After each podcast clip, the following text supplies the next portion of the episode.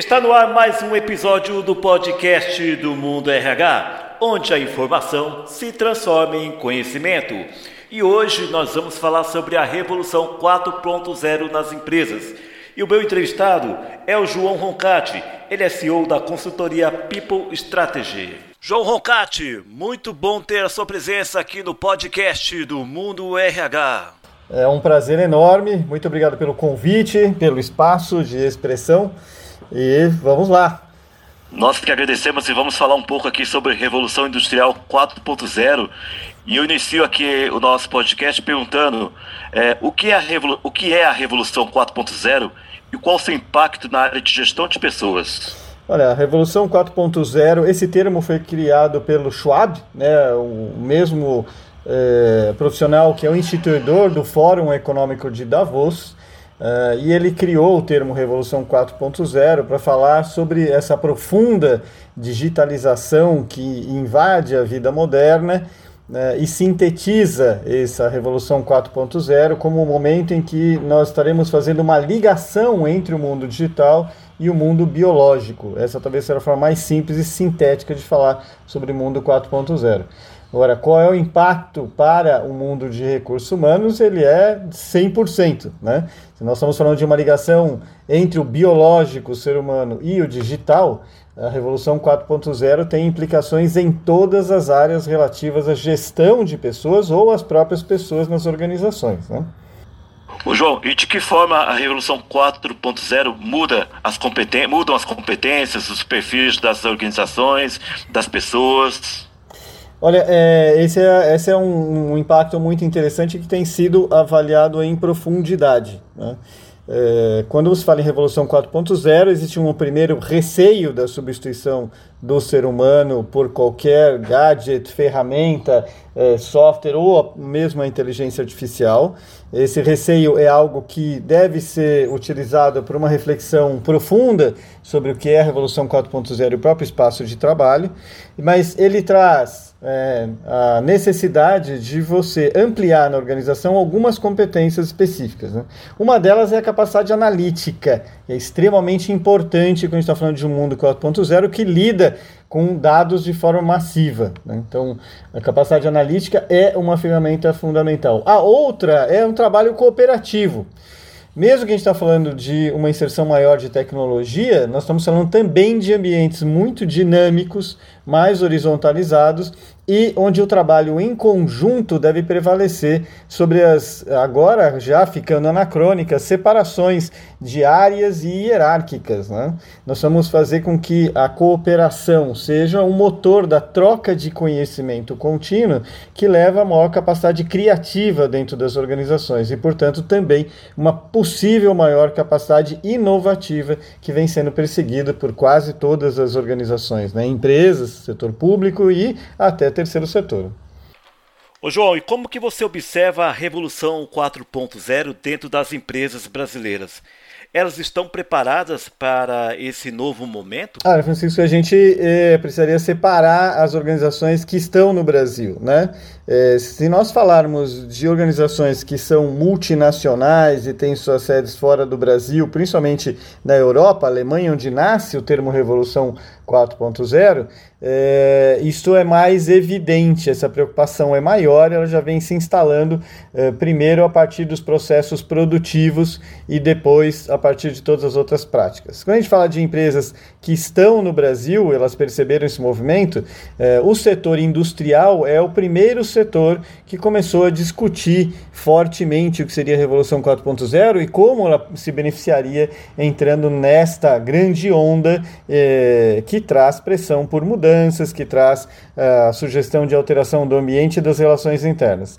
Se nós pegarmos o setor de serviços, né, talvez ele não seja o setor que se, esteja mais avançado em Revolução 4.0. Né? Nós temos o setor industrial muito mais avançado que o setor de serviços.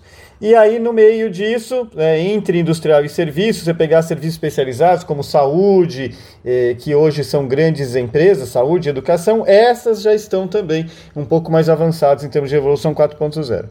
Importante fazer um parênteses aqui eh, de uma observação que vem da Alemanha, o Instituto Acatec, que que está envolvido com essa discussão desde o seu início e tem índices é, que podem qualificar empresas que estão uh, tentando mergulhar na Revolução 4.0, índices de maturidade, chama atenção para o fato de que a própria Alemanha não se considera como estado da arte em Revolução 4.0, principalmente porque eh, trabalhou processos e tecnologia e menosprezou um pouco a questão da cultura é, quando iniciou e, e, acelerou a Revolução 4.0.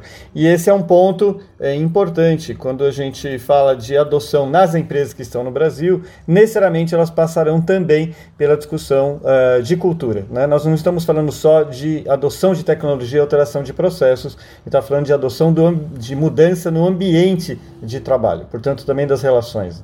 Ô João, você falou aí sobre mudança cultural, mas como essa transformação deve acontecer nas organizações frente à nova realidade da Revolução 4.0? É, quando nós falamos de, de, de, das empresas que têm conseguido navegar e caminhar mais longe na Revolução 4.0, elas têm trabalhado com elementos, como eu disse, de aumento da interação é, entre pessoas é, para utilizar ao máximo é, tecnologia e processos que estão à sua disposição.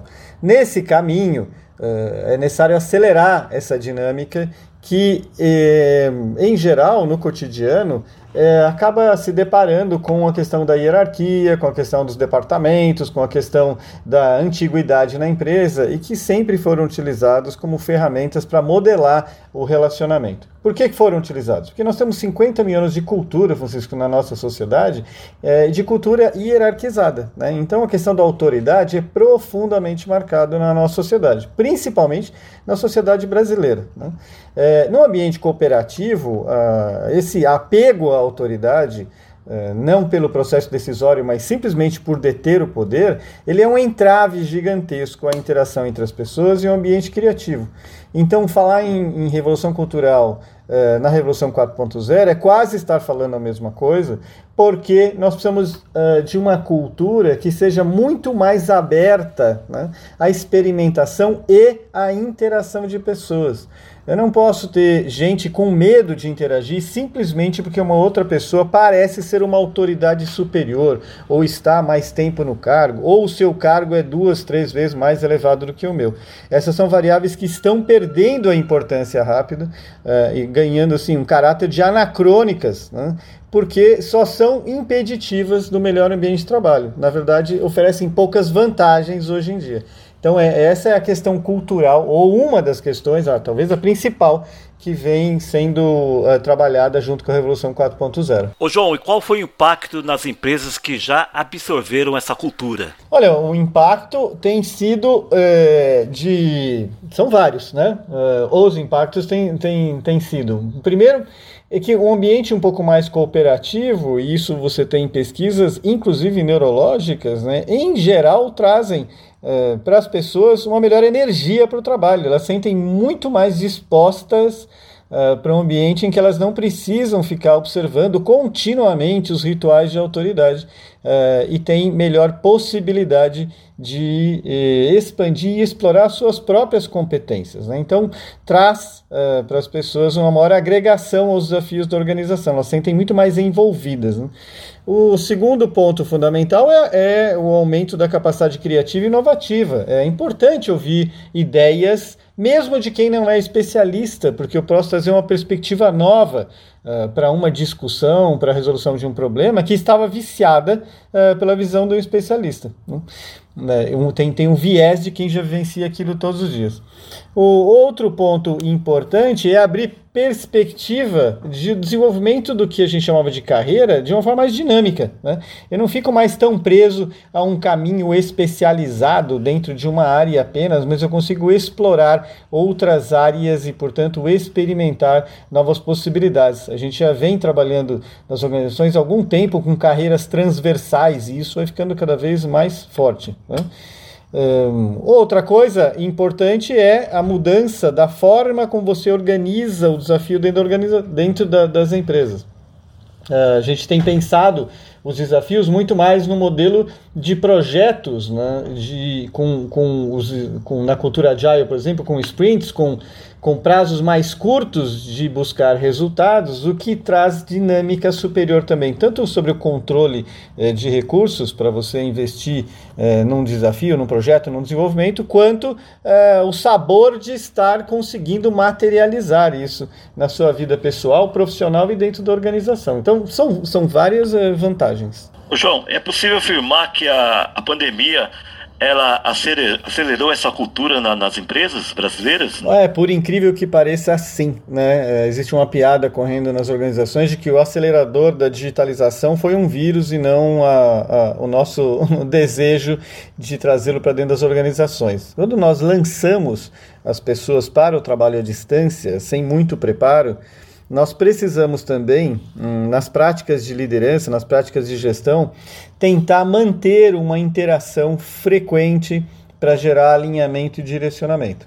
É, isso é muito cansativo, as pessoas têm reclamado, né, têm trazido para o cotidiano uma miríade de reuniões, uma atrás da outra, porque você busca o contato contínuo. Embora nós convivêssemos no mesmo ambiente físico, muitas vezes esse, essa convivência é marcada pela informalidade, não necessariamente pelo alinhamento, né, pela convergência de, de onde colocar os melhores esforços. Com a pandemia, as empresas se organizaram para buscar rapidamente esse elemento e manter o foco daquilo que as desafia. E isso aproximou, eh, por incrível que pareça, eu tenho ouvido de muitas lideranças, são os clientes, aproximou uh, as pessoas do ponto de vista de frequência de contato, alinhamento e direcionamento.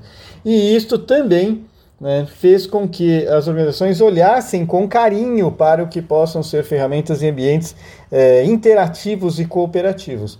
Então a gente nota sim uma aceleração. Quando se fala em cultura agile, que é notável nesse mundo 4.0, é uma das ferramentas importantes, ela acabou sendo acelerada, embora originalmente ela fosse, as suas ferramentas fossem desenvolvidas para uma interação é, pessoal. Né? É, um bom exemplo é fazemos um brainstorming todos ao redor de um grande quadro colando post-its.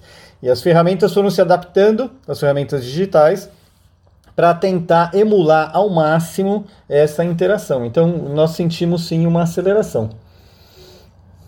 João, para a gente finalizar aqui o nosso podcast, é... o que vai acontecer com as empresas que não absorverem essa cultura do mundo 4.0?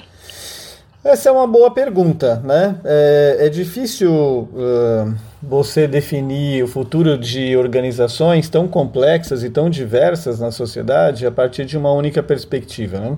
Quando você pega os livros de administração da década de 80 e 90, já se falava em team building, já se falava em, em, algum, já se falava em alguns elementos que hoje ganharam ainda mais notoriedade, o próprio exercício da liderança, participativo, né, situacional. No entanto, nós encontramos organizações autocráticas que tiveram muito sucesso econômico, né? E estão vivas e fortes aqui na nossa sociedade. Então, eu sempre receio é, colocar um processo, um movimento como um, obrigatório para qualquer ambiente.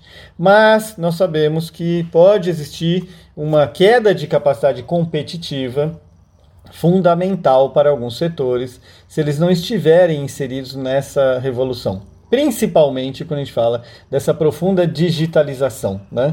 Quando você tem uma organização que tem capacidade de mobilizar dados massivos e a partir daí extrair padrões e tendências do seu público-alvo, do seu mercado, ela pode ter sim uma capacidade competitiva muito maior que uma organização que ainda utiliza sua sensibilidade, a experiência pessoal, né, o contato, o relacional como ferramenta de reconhecimento do mercado e de tentativa de expor os seus produtos e serviços. Né?